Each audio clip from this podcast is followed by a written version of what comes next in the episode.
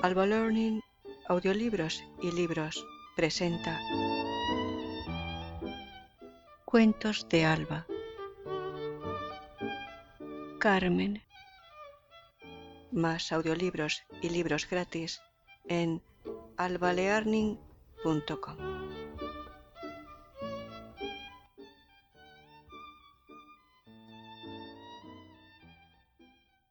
Entré en la habitación para despertar a la anciana. Daba en la puerta dos golpecitos cortos y, sin esperar respuesta, entraba resuelta. ¿Cómo nos sentimos hoy, Carmen? ¿Qué vamos a decir, hija? Bien, en lo que cabe. Cada día repetía la misma operación en todas las habitaciones de la residencia. Eran muchos los residentes, pero ella era la responsable de diez, aunque ocasionalmente atendiera a otros muchos. Era consciente de que para algunos representaba el único apoyo que les quedaba en esta vida. Cuando decidí dedicar mi vida al cuidado de las personas mayores, sabía que no iba a ser una tarea fácil. Sin embargo, no estaba preparada para afrontar la cruda realidad. La indefensión de estos seres le llegaba al alma. No podía comprender cómo personas que lo habían dado todo recibían tan poco. Carmen era un caso especial. Era enfermera y había vivido durante toda su vida dedicada a su profesión, sin tiempo material para otra cosa que no fuera cuidar a los enfermos. No recibía ninguna visita, ninguna llamada, nadie que se ocupara o preocupara por ella. Tenía, sin embargo, una hija pero se había casado con un australiano y hacía ya muchos años que se había marchado a vivir a las antípodas. Carmen, arriba, dije. Levanté la persiana y descorrí las cortinas para que la luz iluminara la estancia. Era una habitación sencilla, como todas las demás sólo se diferenciaban en algunos pequeños objetos colocados aquí y allá en la pequeña estantería frente a la cama, al lado de la televisión y en el armario empotrado. Eran recuerdos, objetos que les habían acompañado durante su vida y que les mantenía conectados como un cordón umbilical a la vida pasada. Carmen había dispuesto en su estantería dos libros, una figurita y una fotografía. Me paré frente a ella. La cogí en las manos y después de mirarla durante unos segundos, dije, Qué bonita es tu hija, Carmen. Su cara se iluminó. No importaba que cada día se produjera la misma escena. Ella la vivía como nueva y reaccionaba siempre de la misma manera, con el mismo tono.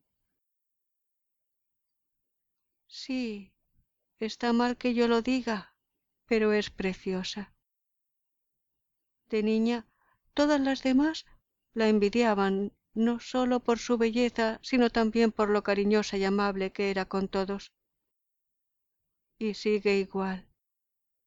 Es la mejor hija que una madre pueda soñar.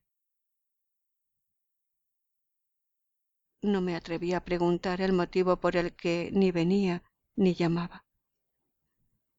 Después de cinco años allí, yo no tenía noticia de que la hija se hubiera interesado nunca por ella.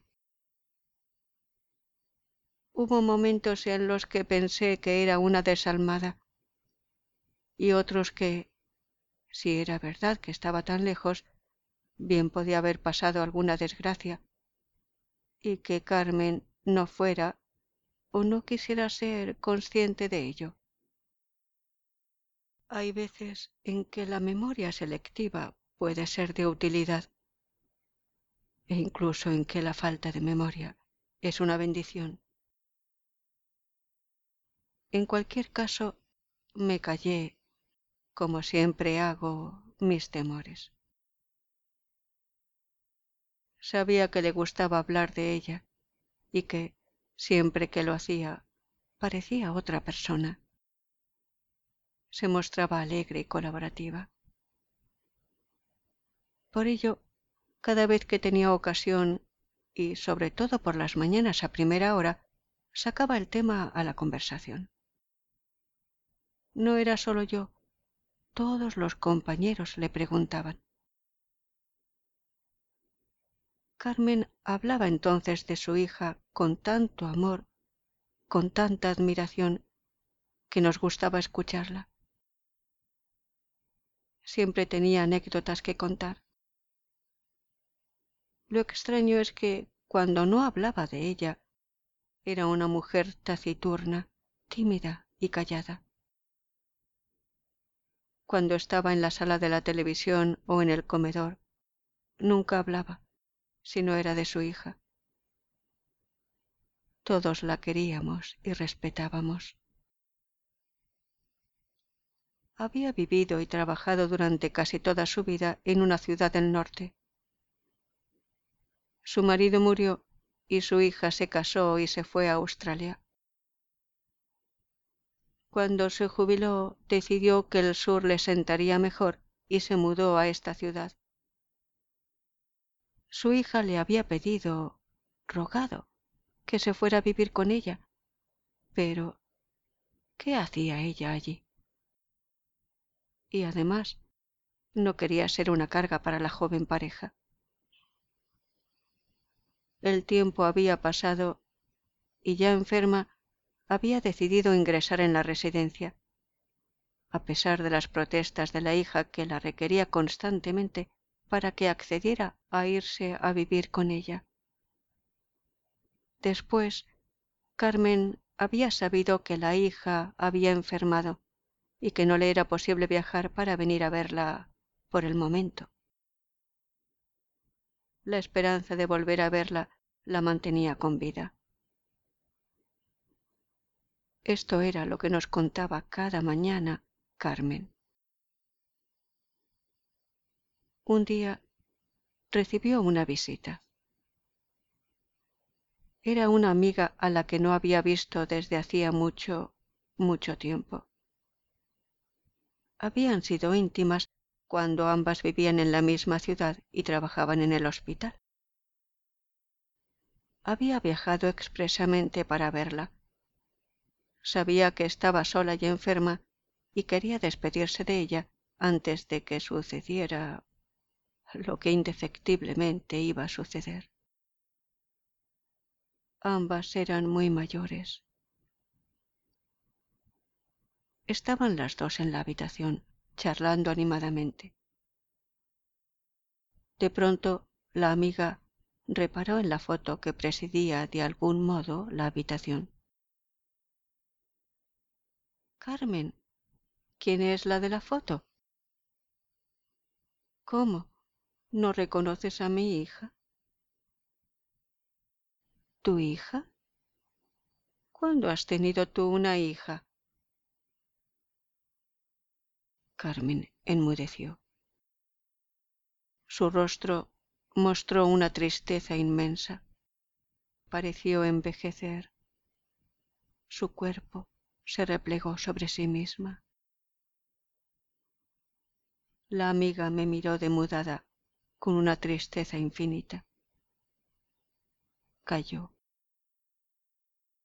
Después de un momento empezó a hablar de anécdotas de juventud y el color volvió al rostro de Carmen.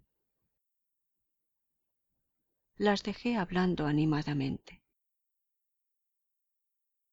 Al cabo de un rato se despedían en la puerta del comedor. La amiga tenía que marcharse su hijo la esperaba para volver a su ciudad.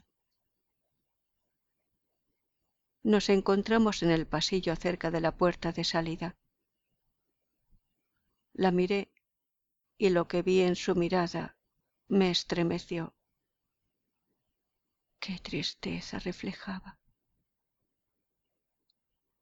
Con una voz que apenas salía de su garganta, dijo, Carmen ha sufrido mucho. Es la mejor persona que he conocido jamás. No merecía que su marido la maltratara hasta el punto de casi matarla. Afortunadamente, la bestia murió de un infarto y ella quedó libre. En cuanto a la hija, tuvo una pero murió en su vientre como resultado de una de tantas palizas. Me tuve que apoyar en la pared para no caer. Pobre Carmen.